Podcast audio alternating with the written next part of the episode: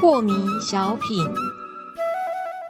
张讲师您好，有一位听众朋友，他想请教讲师，他说啊，以前在夏天站桩的时候会出很多的汗，那现在是冬天呢，虽然站桩身体会很热，也会出汗，可是不知道为什么站到最后那个脚啊就会越来越觉得很冰冷，会这样吗？讲师？嗯，有些人。会这样的啊，是呃，但有些人站完的时候手脚是软烘烘的，嗯，但同样一个人呢，他也不是永远都这样，呃，这个造化呢在身中进行，精气神在身中累积啊，呃，我常讲过，他是身体的进步也是以波浪的形式在进步的，海浪怎么前进呢？用起伏的方式造成它的前进啊？是，所以。不要一直想说哦，今天站桩手脚很热，明天就更热，那后天岂不烧起来？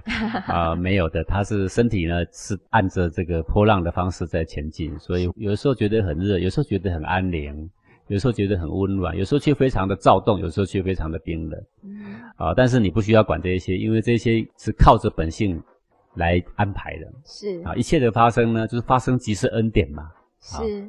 身中所有的发生是本性派来的，嗯，他是你的盟军，不是敌军呐。是，你要把它看作一种恩典，全然的接受。你只要继续做对的事情，让身中啊的造化带你去应该去的地方。